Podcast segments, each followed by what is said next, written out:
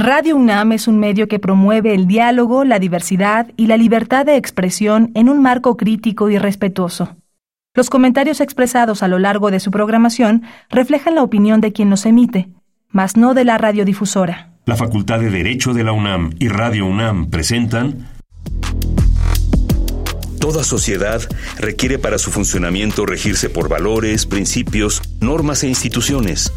A diario escuchamos, leemos y opinamos sobre temas relacionados con la legalidad. Pero, ¿verdaderamente conocemos nuestros derechos y obligaciones? Tu participación es indispensable. Acompáñanos. Derecho a debate. En la cultura de la legalidad participamos todos. Conduce Diego Guerrero.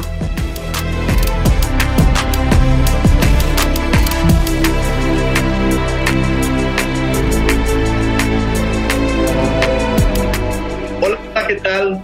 Muy buenas tardes, bienvenidas, bienvenidos a Derecho a Debate. En la cultura de la legalidad participamos todas y todos. Mi nombre es Diego Guerrero y como cada martes les agradecemos que nos sintonicen por el 96.1 FM. Estás en Radio UNAM. El día de hoy me acompaña en la conducción, estudiante de la Facultad de Derecho actualmente.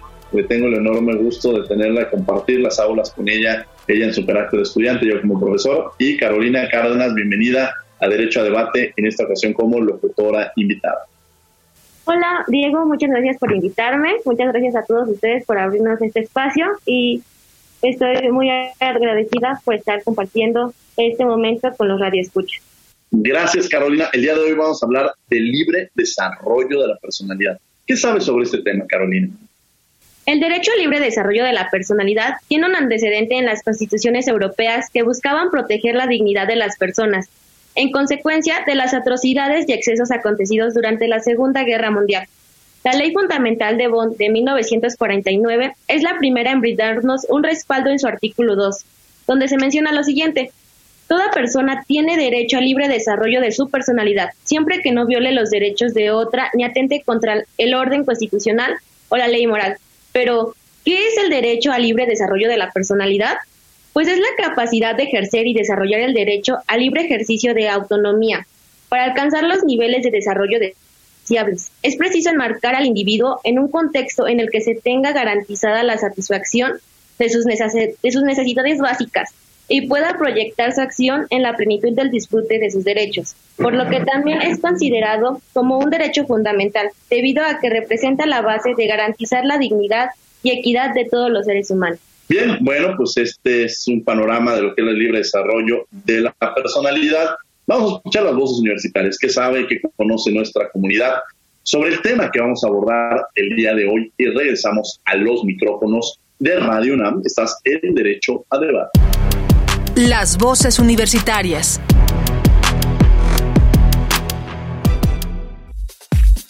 ¿Sabes qué es el derecho al libre desarrollo de la personalidad? Lo que yo entiendo es que es la libertad que tú tienes de decidir tu entorno, el medio en el que te vas a desenvolver, las personas con las que te vas a desenvolver, como tu forma y estilo de vida. La verdad sí había escuchado de él, pero pues no, no, no, no sé la verdad de, de qué se trate, pero pues yo supongo que es que todos podemos ser como nosotros queramos, ¿no? Nuestros gustos. Creo que como lo dice la pregunta, es el derecho a explorar diferentes intereses sin que nadie te presione ni te quiera imponer algo, sino tú autodeterminarte y pues tú decidir qué, quién eres, qué es lo que te gusta, qué, qué, es, qué quieres escuchar, qué te gusta ver, qué te gusta hacer, qué te gusta consumir, ¿no? O sea, pues sí, quién eres en, en todo el, el sentido de esa oración. El libre desarrollo de la personalidad es parte de los derechos humanos e implica que una persona pueda decidir sobre su proyecto de vida, por ejemplo, o sobre qué sustancias psicoactivas quiere usar y cuáles no. Síguenos en Instagram, Facebook y Twitter como Derecho a Debate. Estamos de regreso en Radio UNAM, en Derecho a Debate. Los invitamos a que nos sigan en las redes sociales, Facebook, Instagram y Twitter estamos como Derecho Adelante. El día de hoy, ¿quiénes son nuestros invitados? Carolina, que nos acompaña el día de hoy en la locución, quien es estudiante de la Facultad de Derecho en eh, segundo semestre. Hola, bueno, hoy tenemos el placer de contar con la presencia del licenciado Porfirio Andrés Hernández, analista en el Centro de Estudios Constitucionales de la Suprema Corte de Justicia de la Nación.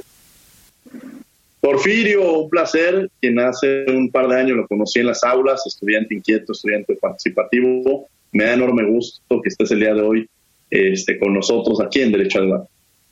Eh, muchas, eh, muchas gracias, maestro. Eh, muy contento de estar en el programa y sobre todo para platicar de un tema muy interesante. Gracias, Porfirio. ¿Y quién es nuestro otro invitado, Carolina? También contamos con la presencia del licenciado Balam Salas Monroy, abogado de la Dirección General de Derechos Humanos de la Suprema Corte de Justicia de la Nación. Muchas gracias, eh, Diego, por la invitación y pues muy contento de estar en este programa tan interesante y pues hola a todos y todas los radioescuchas.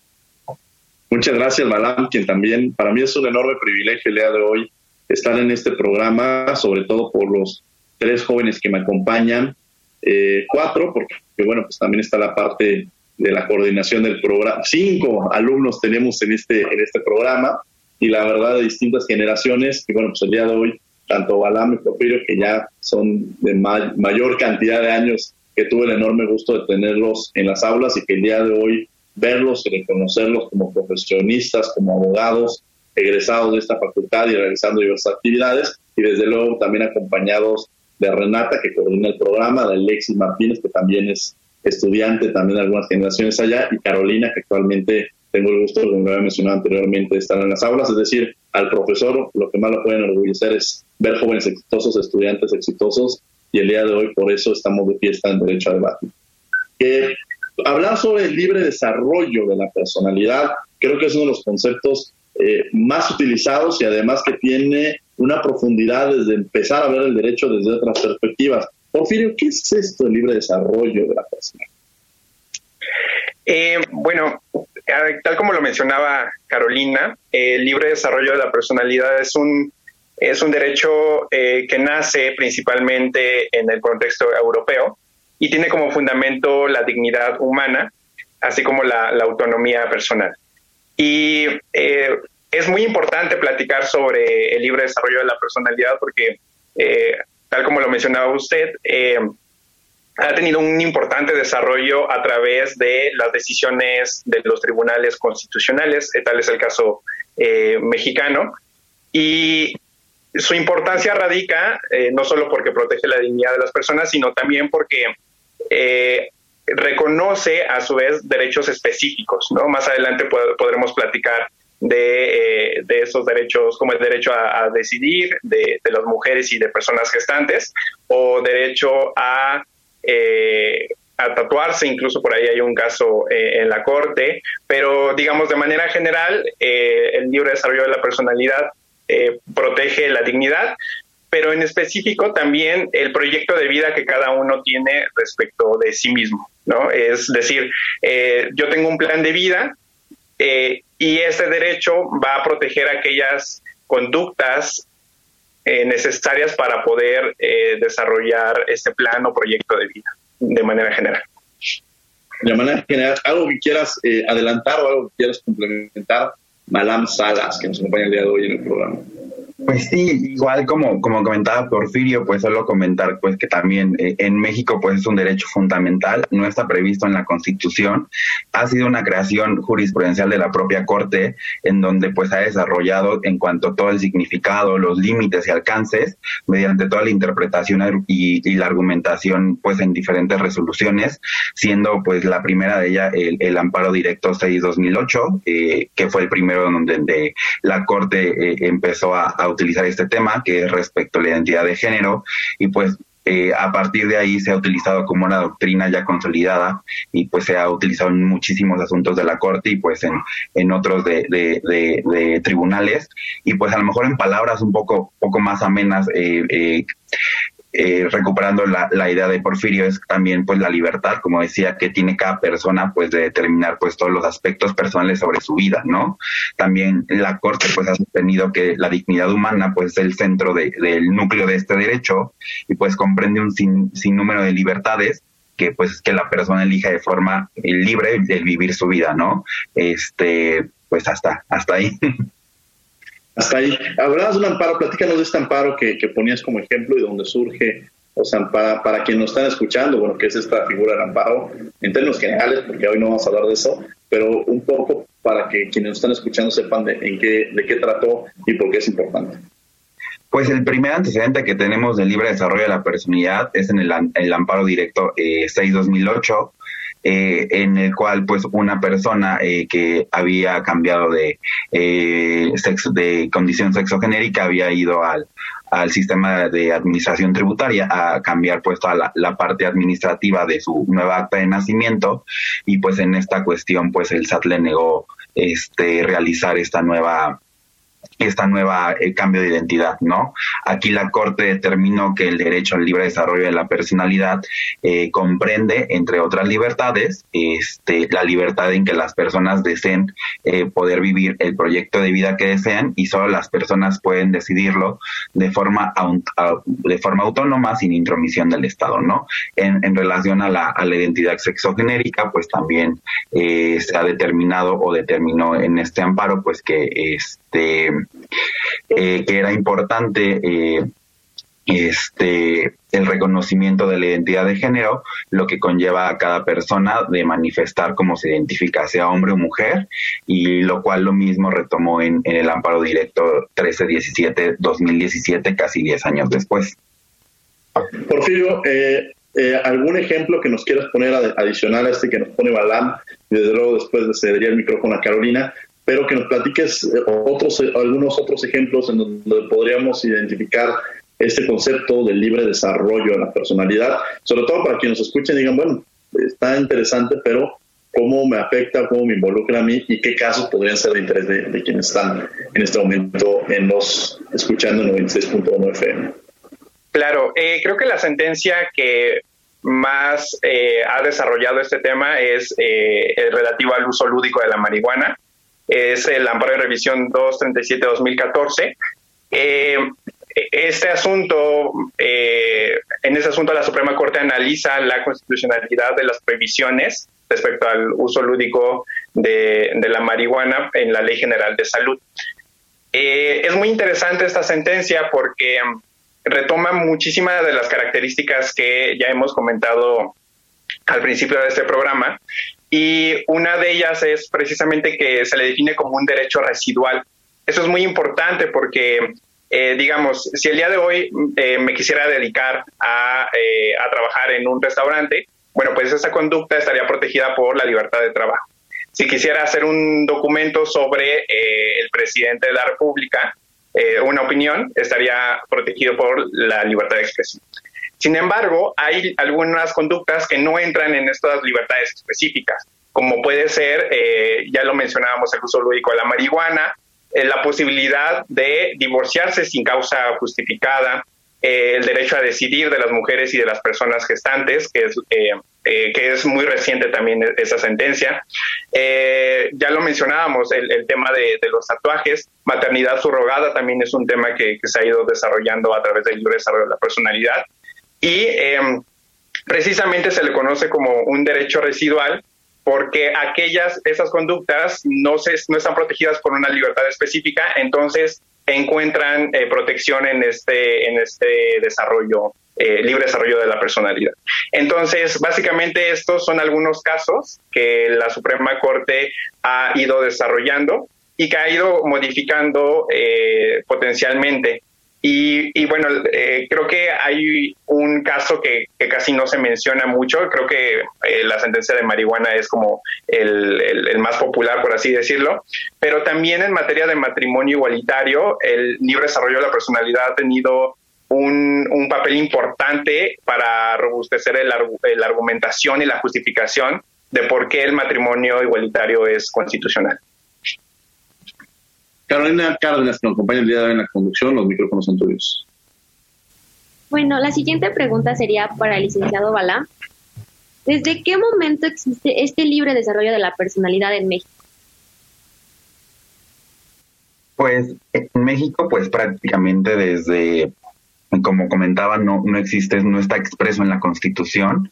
Hay una parte eh, eh, eh, respecto en la Constitución que habla sobre delitos que, que restringan el libre desarrollo de la personalidad, pero no, no abunda más, ¿no? Tal cual ha sido la propia Corte mediante el activismo judicial eh, que ha previsto este, este derecho y lo ha ido desarrollando eh, eh, y pues puesto los límites y todos los alcances y pues podríamos establecer que desde el amparo directo 6-2008, 2009-2010 en, en, en, años es donde se ha ido ya perfeccionando este derecho, ¿no? Y a partir de ahí pues todas las sentencias que hace un momento Porfirio comentó son las que también han, han ido puliendo este derecho.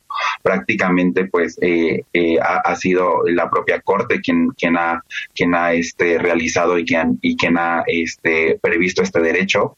Y aunque hay algunos proyectos de, de, ley que, que se han discutido en algunos momentos tanto en, el poder legislativo respecto a incorporar ya el libre desarrollo de la personalidad eh, como un derecho fundamental un derecho humano pues hasta el momento no no ha sido no no se ha, no se ha llevado a cabo. Entonces podremos decir que el primer antecedente que tenemos es el amparo 6 en el amparo directo 6 2000 en el que se resolvió en el 2009.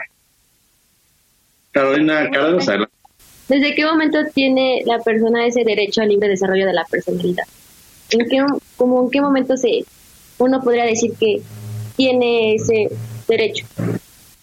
Pues prácticamente eh, el libre desarrollo de la personalidad pues es como de a mi punto de vista yo lo podría interpretar así desde que la persona pues tiene tiene esta o, esta esta concepción no se ha discutido mucho o sea se ha resuelto mucho sobre si los niños niñas adolescentes pudieran tener el libre desarrollo de la personalidad y pues claro que lo tienen no tan es así que que ya la misma corte se ha pronunciado respecto al al cambio eh, sexogenérico de, de, adolescentes. Entonces este podríamos decir que desde la adolescencia incluso la niñez se, se va se va este cada uno de nosotros y nosotras va tomando las propias decisiones de su vida, va encaminando las decisiones que quieran que quieran eh, realizar, porque al final el libre desarrollo de la personalidad lo debemos entender también eh, como la libertad prácticamente de todo lo que eh, nuestro proyecto de vida conlleva, ¿no? Desde lo que queremos estudiar, lo que queremos trabajar, si queremos casarnos, no queremos casarnos, este, si queremos, como bien comentaron hace rato, tener tatuajes, no tener tatuajes, incluso pues el, uso lúdico de la marihuana. Entonces, esto se va, se va viendo desde, desde que uno pues es niño, niña, y posteriormente pues ya conforme uno va creciendo pues va tomando esas propias decisiones eh, en su vida y, se va vamos ejerciendo el, derecho al libre desarrollo de la personalidad. Gracias. Porfirio, generalmente eh, hablamos de que los derechos no son absolutos. O sea, los, derechos tienen límites y quizá este, estos límites pues, son de, de, diversos aspectos. Desde un límite a un derecho puede surgir por otro, los temas de ponderación existen estos reales. ¿Cuál sería el límite del libre desarrollo de la personalidad? Porque aquí nos ponían el ejemplo del uso lúdico de la marihuana, o sea, ¿hasta qué punto podríamos decir o determinar cuál es el límite del libre desarrollo de la personalidad o consideras que es un derecho absoluto? Eh, eh, bueno, no es un derecho absoluto y es una excelente pregunta porque eh, este derecho en particular tiene una problemática muy importante. Como lo mencionaba, es un derecho residual entonces, eh, son tantas las conductas eh, que pueden eh, entrar en la protección de este derecho que es importante delimitar cuándo una conducta realmente está protegida por este derecho y cuándo no. de hecho, es un, un, debate académico sobre todo, pero también en la judicatura, sobre qué conductas sí están protegidas y cuáles no, y se, ha desarrollado, se han desarrollado dos principales modelos. el Tribunal Constitucional de Estados Unidos ha desarrollado un modelo en el cual eh, realmente una conducta tiene que estar relacionado fuertemente con el libre desarrollo de la personalidad para que el tribunal entre a analizar si eh, realmente esa conducta está protegida o no. Eh, en tanto que otros tribunales, como el, constitucional alemán, pues han desarrollado que básicamente requiere que la conducta que se considera que, se, que protege el, libre desarrollo de la personalidad, pues eh, tiene una relación, aunque sea mínima, para poder entrar al estudio. Eh, para ejemplificar esto, es, hay, un, hay un ejemplo muy claro que es el dar de comer pan a palomas en el parque, por ejemplo, ¿no? Entonces, para una persona dar de comer pan a, a, las palomas en el parque puede implicar un impacto en su proyecto de vida o en su plan de vida, ¿no? Para otras personas no. Sin embargo, eh, imaginemos que eh, un Estado impone la prohibición de, esta conducta. Entonces, eh, ahí es cuando se activan estos dos modelos. Es decir, el, un Tribunal Constitucional estadounidense te diría, pues realmente no puedo analizar este, este caso porque pues no, no tiene tanta relevancia como, como si lo tiene, por ejemplo, el uso lúdico de la marihuana, ¿no? Por ejemplo. O eh, el Tribunal Constitucional alemán te podría decir que, eh, que pues sí está, sí puede entrar a analizar este caso, básicamente porque sí incide en el proyecto de vida de la persona. Entonces, retomando eh, estos, estos puntos, el libre desarrollo de la personalidad encuentra límites en principios constitucionales como la moral pública, la salud, eh, pero también en derechos de, terceros. Por ejemplo, el, uso lúdico de la, marihuana, de la marihuana por ejemplo, eh, pues está el derecho a la salud de, las personas, ¿no? O incluso la seguridad es algo que se alega en la sentencia. Pero, eh, digamos, relacionando estos dos temas, el libre desarrollo de la personalidad no tiene, su contenido no se puede determinar de manera general digamos, estos límites o su contenido no se puede eh, decir, ah, esto sí entra o este no, sino que, tal como, como lo decía Balam, eh, esto mm, se va formando a golpe de sentencias, a golpe de jurisprudencia. Eh, y es ahí, incluso la sentencia de la marihuana dice una frase que me gusta mucho que es, el contorno del derecho al libre desarrollo de la personalidad se va delineando jurisprudencialmente, ¿no? Entonces es caso por caso. Bueno, mi siguiente pregunta sería para el licenciado Balam. ¿De qué forma se vio afectado el derecho al libre desarrollo de la personalidad durante la pandemia? Eh, durante la pandemia, pues sí hubo una restricción o, de ciertos derechos, hubo, no hubo un estado de excepción tal cual. Sin embargo, al, al quedarnos pues todos en nuestras casas, pues eh, podríamos decir que ahí no hubo un, tal cual un, una violación al, libre desarrollo de la personalidad. A lo mejor podríamos ir a, cuestiones muy específicas respecto a, como comentaba Porfirio, de una sentencia de, respecto de causales de matrimonio, este respecto a que pues el Estado no puede no puede eh, determinar eh, si una persona puede seguir casada o no. Recordemos que durante la pandemia pues también hubo muchísimos casos, casos de, violencia familiar y, y, contra las mujeres y hubo también un alta de divorcios, ¿no? Y por la misma por la misma este, pandemia, pues todos los juzgados pues fueron cerrados durante algún tiempo y posteriormente pues fueron abriendo poco a poco. En este caso, eh, en, en, no podríamos pues eh, pues permitir eh, que, que, una persona siga casada, ¿no? A lo mejor el caso de la Ciudad de México no es así porque no hay no hay causales de divorcio, pero en los estados donde sí hay causales de divorcio, que, que, que hubo una, una cuestión muy específica de violencia y que no podrían ejercer pues la, la libertad de divorciarse por esta causal y, y, y por esas causales y, los, los juzgados cerrados, pues ahí podríamos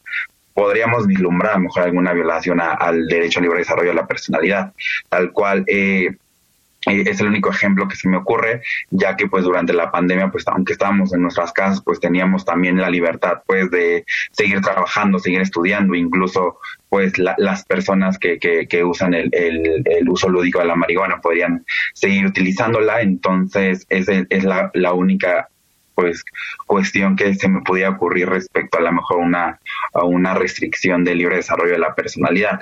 Podríamos decir también respecto a las libertades de circulación o libertades eh, que, que, se restringieron un poco respecto a la, a la, en la pandemia.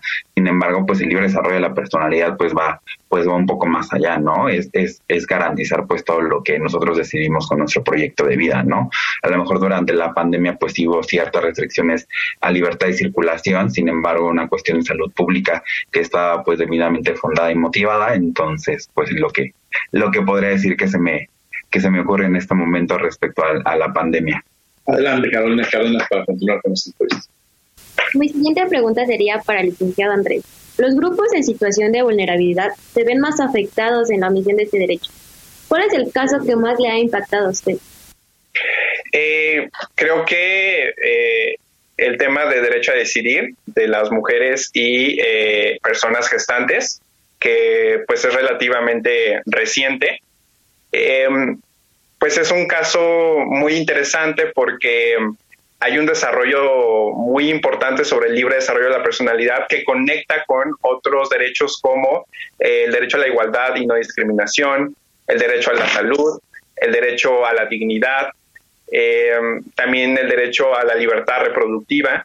Eh, y es muy interesante porque en esta sentencia la Corte dice lo siguiente. Eh, las mujeres y las personas gestantes tienen la libertad de elegir su proyecto de vida y, y dentro de, esas libertades pues se encuentra el, decidir tener hijos o no. y por lo tanto, cuando un código penal eh, pues sanciona esta conducta, pues realmente está interviniendo en una esfera íntima, en una esfera personal que no le corresponde precisamente eh, interferir.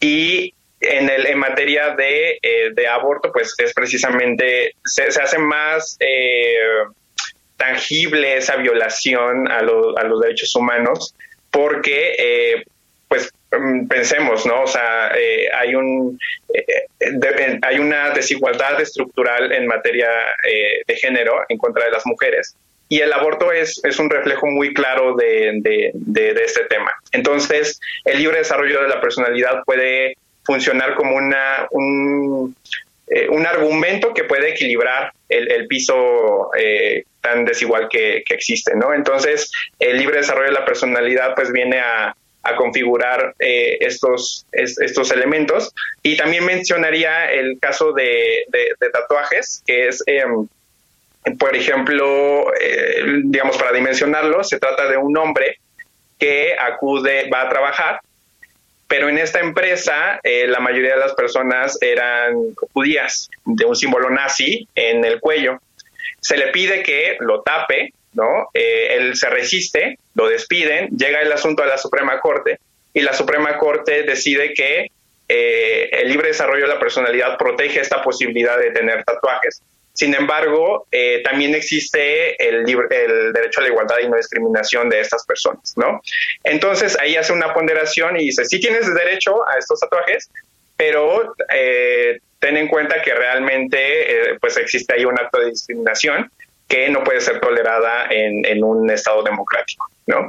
Entonces, eh, me parece que también este sería un, gran ejemplo en cómo el, libre desarrollo de la personalidad viene a proteger a, eh, en este caso, a grupos eh, religiosos, pero en el primer ejemplo, pues también en estos grupos de, en situación de, de vulnerabilidad. Interesante este caso que nos comentas. Y bueno, en ocasiones cuando hablamos del matrimonio, escuchamos esta parte de prometo serte fiel y esta parte hasta que la muerte nos separe, ¿no? Y, se vuelve un tema en el cual, pues al final todos los días, el libre desarrollo de la personalidad es decidir con quién estamos todos los días. Todos los días es la decisión de compartir, de vivir. un asunto que llegó a la Suprema Corte de Justicia de la Nación sobre el tema de la fidelidad, de una pareja que, de una persona que decide eh, demandar por daño moral a su, a su esposa al enterarse de que le había sido infiel por 7.5 eh, millones de pesos. Y al final la, Corte, en este tema de, la libertad y de los derechos sexuales, pues resuelve que efectivamente la infidelidad, pues eh, como tal, no habría un daño moral porque se propone, se tema, se eh, en, un tema de ponderación están estos derechos sexuales y la, la decisión de estar con alguien, sí o no.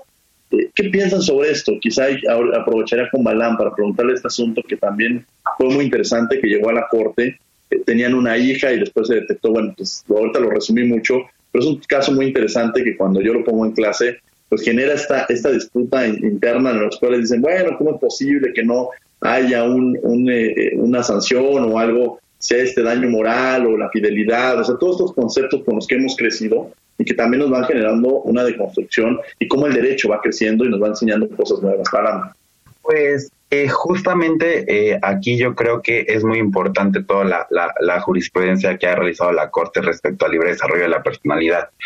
Eh, pongámonos, por ejemplo, en las, en las acciones de inconstitucionalidad constitucionalidad o amparos directos que ha realizado respecto al derecho a la disolución del vínculo matrimonial, respecto a que no, no, se, no se necesita ninguna prácticamente causal para, para este eh, eh, que una persona eh, pueda divorciarse, o sea, no, no se puede obligar a alguien a seguir con una persona. Este, sin embargo, en los casos de, también de derechos sexuales y reproductivos, pues también todas las personas tenemos los derechos prácticamente de poder decidir con quién estamos, ¿no? Con quién queremos, con quién no queremos estar, por lo cual es muy importante que este, este tipo de, de derechos pues siga siga este pues eh, tomando el curso siga se siga este realizando pues ese tipo de acciones sin embargo mejor en el caso muy específico que comentas pues este pues una una una causal de divorcio hace muchos años que será así no el eh, pues no la, la infidelidad no la este ¿cómo se llamaba esta causa? Te me olvidó. Este, el adulterio. Este, justamente eh, pues a, raíz de diversas eh, acciones que se han llevado a cabo por la Corte, incluso también por las acciones de inconstitucionalidad de la CNDH, pues se han, se han ido este, eh, disolviendo esta, estas propias causales que obligan a las personas a, no poderse divorciar sin ninguna causa justificada. Eh, es por eso que aunque una persona quisiera demandar el daño moral por alguna infidelidad o por alguna otra causal, pues no, no podría, tendría que ser incluso inconstitucional y, y violatoria de derechos humanos, ya que pues como bien comentamos desde el principio y como lo hemos este, comentado a lo largo de la sesión, pues el derecho al libre desarrollo de la personalidad pues es un derecho fundamental, ¿no? Es la decisión que nosotros tenemos para poder eh, eh, hacer con, con nuestro proyecto de vida lo que queramos, obviamente con los límites que ya comentó Porfirio. Sin embargo, en este caso muy particular creo que pues va, tiene que ir primero también la parte de eh, incluso de criminalización que, se le da a las mujeres muchas veces respecto a, las decisiones que, toman. Es por eso que también eh, esta, esta cuestión de demandar eh, por daño moral, pues sí es, es, es, como inconstitucional, incluso no, no, no, no procede respecto, uno, la, criminalización, dos, el libre desarrollo de la personalidad que, tenemos todas y todos, y tres, respecto a que también la Corte se ha pronunciado en muchísimas ocasiones respecto al derecho a la disolución del vínculo matrimonial como eh, derivado del libre desarrollo de la personalidad. entonces, pues eh, creo que es muy importante establecer o, o dejar en claro que pues un daño moral por esta cuestión no sería compatible y sería incluso pues violatoria de derechos humanos. Siguiente pregunta sería para el licenciado Andrés. ¿Qué relevancia tiene este derecho para encauzar los movimientos sociales que buscan la equidad y dignidad de las personas? Eh, bueno, eh, justo eh, creo que esta pregunta está relacionada con, el tema de, grupos vulnerables. el tema del derecho a decidir es un gran ejemplo de ello, pero también eh, me gustaría mencionar el caso de matrimonio igualitario. Eh, la Suprema Corte inició eh, reconociendo el matrimonio igualitario a través del derecho a la igualdad y no discriminación. Es decir, el razonamiento de la Corte era, si, si las personas o las parejas heterosexuales tienen la posibilidad de casarse, ¿por qué las, las parejas homosexuales no? Em, y entonces hace un análisis de eh, razonabilidad de esta diferencia, ¿no? Y pues al final concluye que, esta diferencia no, no se sostiene, no, no, está justificada y declara el matrimonio igualitario como constitucional. Sin embargo, él eh, va conociendo de otros asuntos y entonces añade al libre desarrollo de la personalidad como un derecho que viene a robustecer eh, eh, o eh, la justificación de la constitucionalidad del matrimonio igualitario. Es decir, la Suprema Corte dice lo siguiente, existe una igualdad entre las parejas homosexuales y heterosexuales, pero más allá de esa, de esa igualdad y la, la, búsqueda de la no discriminación, cada persona tiene la libertad de decidir eh, casarse o no casarse y si tiene esa libertad también tiene la posibilidad de elegir con quién casarse eh, con quién casarse, ¿no?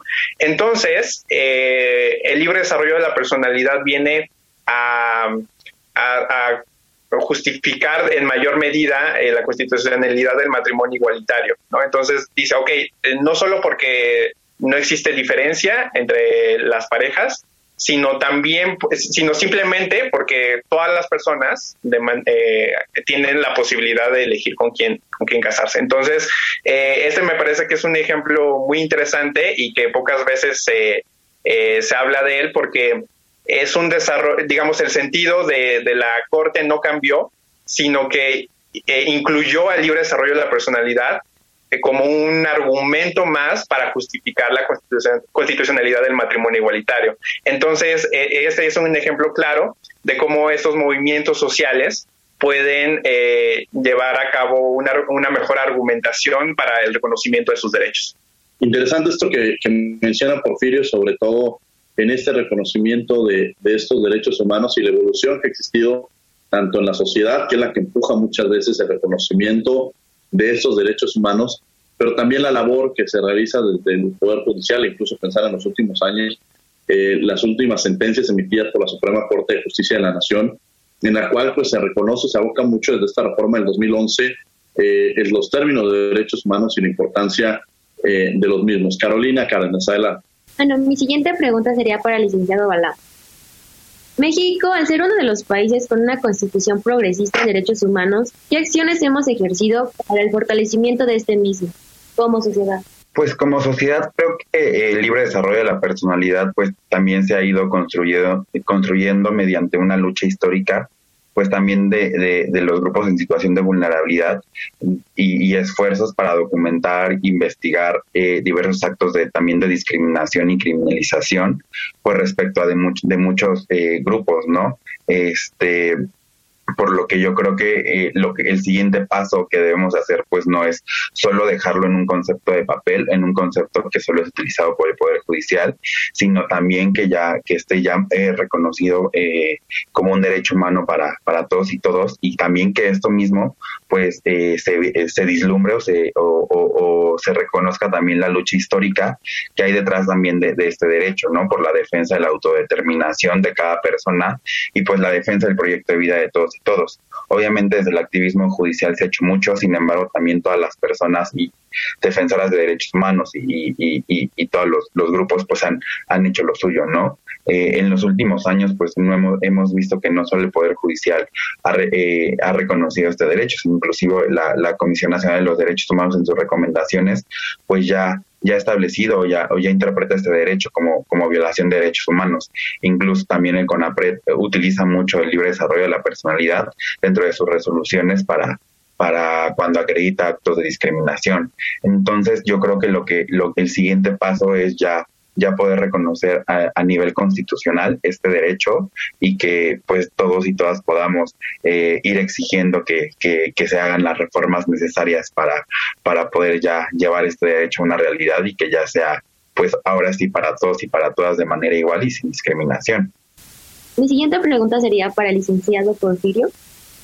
¿Qué papel ocupan los jóvenes juristas para nutrir este derecho que se ha tenido un poco olvidado como ya mencionábamos anteriormente?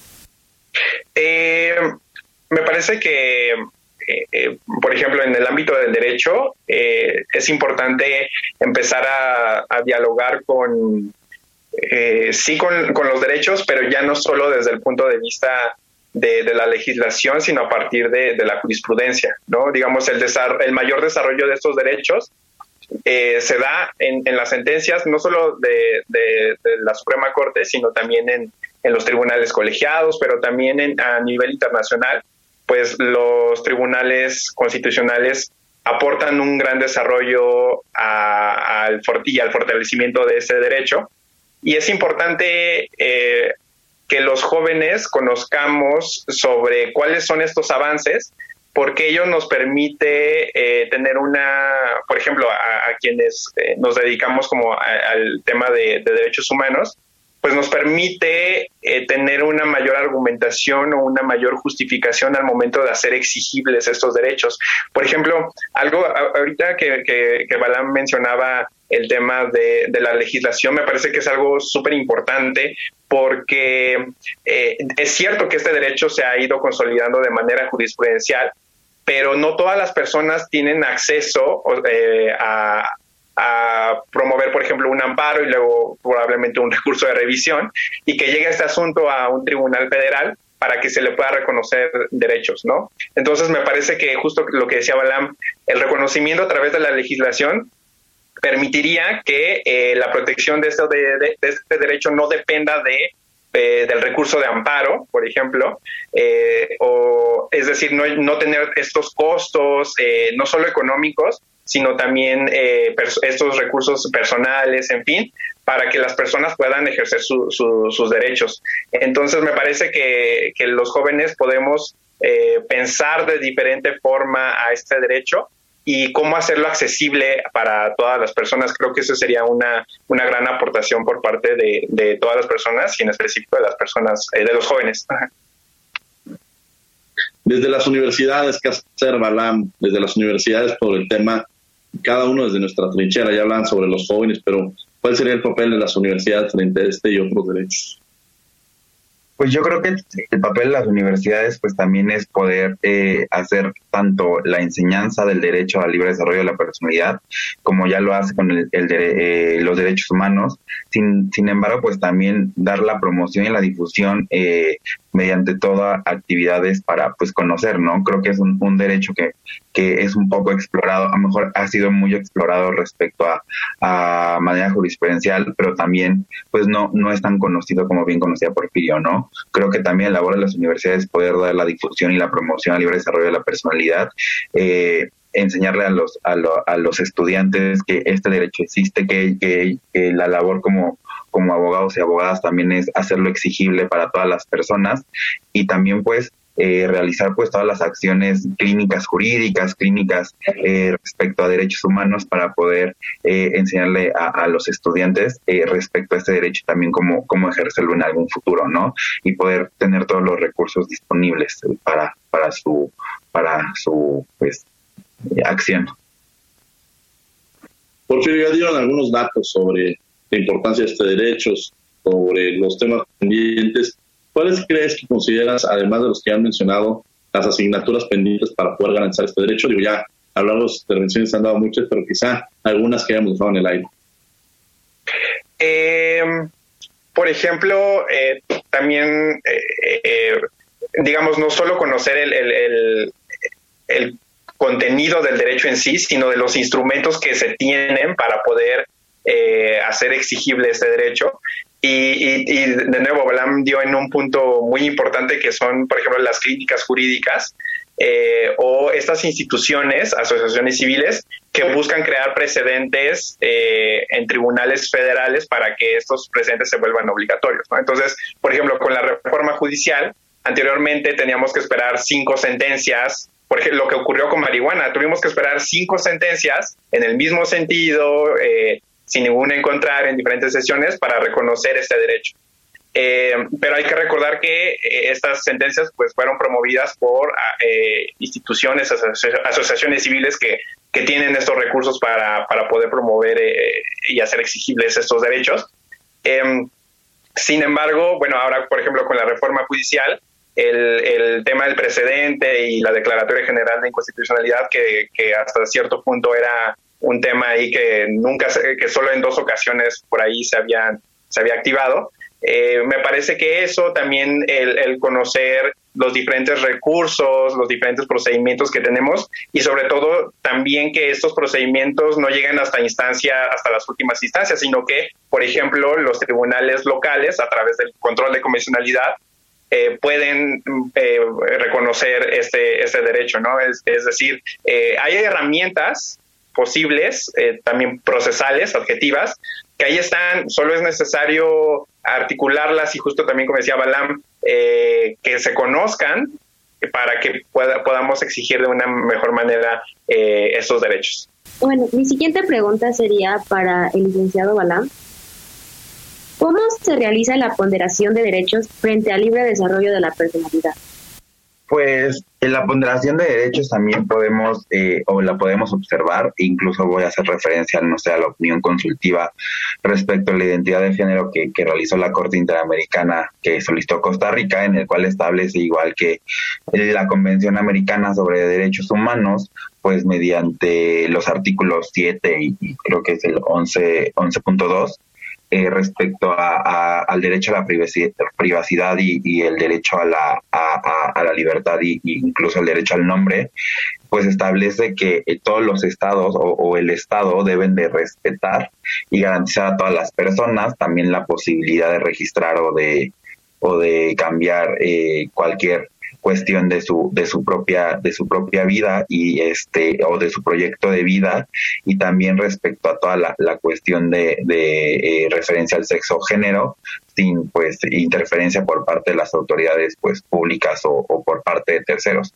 Sin embargo pues yo creo que debemos o se debe poner al respecto también eh, bajo el principio eh, bajo el principio pro, pro persona respecto a qué es lo que más más este debe de de tener en cuenta o más eh, beneficiaría a la, a, la, persona y aquí hacer un ejercicio de ponderación tal cual de derechos, ¿no? Saber si el derecho al libre, libre desarrollo de la personalidad pues puede ser más importante a, a uno sea un derecho respecto a la salud, ¿no? Tampoco podemos obligar a las personas a que a que lleven una salud eh, estricta y, y, y este y, y bien, ¿no? O sea, tampoco se trata de que todas las personas pues sean santas, ¿no? Sin embargo, eh, este tipo de, ponderaciones pues tiene que hacerse y lo que ha realizado la Corte en todas las sentencias, inclusive en la de la del uso lúdico de la marihuana respecto a si la, persona pues o, las personas quieren realizar pues todas las actividades de, uso lúdico pues pueden hacerlas sin, sin intromisión del Estado, obviamente con ya las limitaciones que se han comentado y pues hacer este tipo de ejercicio en cada uno de los casos en particular, viendo también y reconociendo, reconociendo, reconociendo que el libre desarrollo de la persona personalidad y la protección del derecho también a la vida privada, pues es un, es un, son los, los derechos máximos y que guardan una estrecha, una estrecha relación con la autonomía de cada persona y con la identificación también de cada persona y cómo nos autodeterminamos o cómo nos autogobernamos cada uno o cómo, o ya que somos pues cada uno dueños de, de, nosotros y de nuestros propios actos, ¿no? Entonces el ejercicio de ponderación pues tiene que ir vislumbrando más, más acá respecto al, a, la protección del proyecto de vida, a la, protección de la autodeterminación de las personas y pues eh, dejando la balanza un poco respecto también a las, a las acciones del Estado y al respeto del Estado de, las decisiones que cada uno de nosotros tomamos como, como personas. Mm, siguiente pregunta sería para el licenciado Porfirio. A lo largo del programa hemos recalcado la importancia del derecho al desarrollo de la personalidad, pero, ¿por qué no se ha elevado a nuestro máximo ordenamiento, que es la Constitución, para darle una mayor protección y reconocimiento a este mismo? Eh, me parece que el, digamos, una primer complejidad que encuentra el, libre desarrollo de la personalidad para establecerse de forma ya, en, por ejemplo, en nuestra Constitución, pues es eh, primero eh, que se encuentra de manera implícita ya en, el artículo primero constitucional, porque al hablar de la dignidad, ¿no? Entonces, digamos que el primer argumento por el cual no se ha establecido de, manera eh, explícita es porque pues ya se encuentra de manera, eh, pues sí, implícita. Eh, lo segundo es los problemas que pueden que puede alcanzar los límites de este derecho. También ese sería un buen punto por el cual no se ha querido elevar a rango constitucional por lo menos. Eh, también porque eh, por, por el diálogo en materia, de, en materia de derechos humanos a nivel convencional, me parece que ese es un argumento que, he escuchado para no, no, reconocer este derecho. Sin embargo, me parece que hay elementos a, favor de su constitucionalización que precisamente hace un rato lo mencionábamos, ¿no? que permitan hacer exigible este derecho eh, de una manera más sencilla, de una manera más clara y sobre todo también para que las personas reconozcan, para que conozcan que tienen eh, ese derecho. Digamos, em, eh, a lo largo de este programa hemos mencionado varios casos donde se ha reconocido este derecho, pero eh, hay infinidad de conductas que al día de hoy no hemos determinado si realmente entran en, la protección de este derecho o no. Y por lo tanto creo que, incidiría muchísimo su reconocimiento en, la protección de, de esa libertad. La última y nos vamos. Estamos en Facebook, Instagram, YouTube y Twitter como Derecho a Debate y estamos en La Última y nos vamos aquí en Radio NAM 96.1 FM. La última nos vamos, Balam. Pues, pues, muchas gracias por nuevamente por la invitación y pues ya eh, pues recalcando, ¿no? Cerrando pues eh, ya haciendo un poco de recapitulado, pues recordando pues que el derecho al libre desarrollo de la personalidad sienta pues la base en la dignidad, no está reconocido en la Constitución, ha sido mediante toda la, la, jurisprudencia que se ha realizado pues la, la Corte, eh, es importante pues seguir eh, realizando, difundiendo pues este derecho, que se conozcan todas las sentencias que se han emitido para que todas las personas eh, o los estudiantes de derecho puedan pues conocerlo, ejercerlo y pues también este hacer la, la, promoción y difusión para que toda la sociedad en general pues lo, lo conozca, ¿no? Este, seguir haciendo pues todas las acciones que a lo mejor desde la academia como este programa que es muy importante, que también pues va a llegar a muchas personas y que puedan entender eh, el, derecho al libre desarrollo de la personalidad y que también esto pues pueda ir irse difundiendo poco a poco, ¿no? Como bien comentábamos, pues el derecho al libre desarrollo de la, de la personalidad pues un derecho pues prácticamente desconocido para la, para la población y este tipo de acciones que tú realizas pues es, es muy, muy importante, ¿no? Poder conocer a, a dar a conocer pues este, este, este derecho, ¿no? Y pues como bien decíamos, pues seguir reconociendo que, este derecho, pues también, aunque lo ha, lo ha este, establecido la Corte, pues ha sido mediante la lucha de, todas las personas que han, que han, este, que han sido pues discriminadas, criminalizadas eh, y, y, que pertenecen a diversos grupos en situación de vulnerabilidad y pues que también no, no lo dejemos en papel, sino buscar la forma o ver la forma en que ese derecho también se haga realidad para todos y para todas. Pues muchas gracias por la invitación. Gracias, Balam Salas. Porfirio Andrés, la última nos vamos. Eh, pues espero que a las personas que nos están escuchando les haya interesado este tema. Y a manera de recomendación, eh, y no es comercial, pero el Centro de Estudios Constitucionales ha estado publicando cuadernos de jurisprudencia. Eh, y lo que buscan estos cuadernos es mostrar lo que ha dicho la Corte justo sobre, sobre estos temas pero de una manera accesible, es decir, no, no solo para las personas abogadas, sino para que toda la población pueda conocer, eh, por ejemplo, derecho al agua, derecho a, la identidad, en fin, porque al final, eh, digamos, eh, a lo mejor aquí utilizamos algunos argumentos técnicos de repente, algunos términos de la academia, pero al final es un derecho fundamental y como derecho fundamental pues le pertenece a, todas las personas, ¿no? Entonces el conocimiento eh, pues es fundamental y bueno, las personas que se, que se quieran acercar eh, eh, están estos cuadernos de jurisprudencia donde se da pues se da una breve un breve recorrido sobre estas sobre estas sentencias y bueno también ahí vienen recomendaciones de lecturas y pues nada, que este, este derecho afortunadamente ha tenido un gran desarrollo. Aún queda mucho por trabajar. Ya eh, en el programa platicamos como no solo desde la judicatura, sino también desde la academia, desde el litigio estratégico, desde las clínicas. Entonces, pues nada, ojalá que también hayan quedado muchas dudas para que más adelante las podamos responder. Y muchas gracias, eh, maestro Diego, por la invitación y muchas gracias a, todo el equipo del programa. Muchas, muchas, muchas gracias. Por pero la última nos vamos, con lo que quieras hablar, Carolina. Bueno, muchas gracias. Quiero agradecerle a Diego y a ustedes por abrirme este espacio en este programa, tanto en sus casas y los radioescuchas.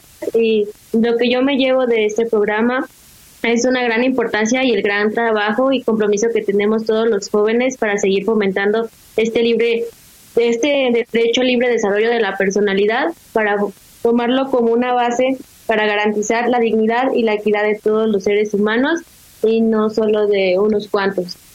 Muchas gracias, Carolina. Bueno, yo les agradezco, muchas gracias, Galán, por haber estado este, con nosotros. Te, aprecio y te agradezco mucho tus intervenciones.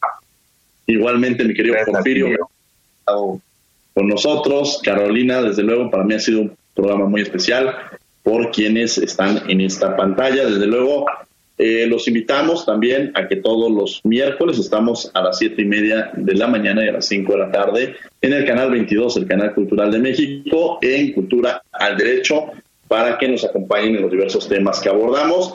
Desde luego agradecemos a la Facultad de Derecho a Radio UNAM en la coordinación de Renata Díaz Ponti, redacción y voz de las notas, Ana Salazar, asistencia Mari Carmen Granado, Celia Hurtado, Eder Cabrera y Alexis Martínez. Control y difusión, Sebastián Cruz, controles técnicos y producción, Paco Ángeles. No olviden que nos escuchamos de ley todos los martes. Esto fue Derecho a Debate. Por hoy concluye la discusión, pero no se pierdan el próximo tema en Derecho a Debate. En la cultura de la legalidad participamos todos.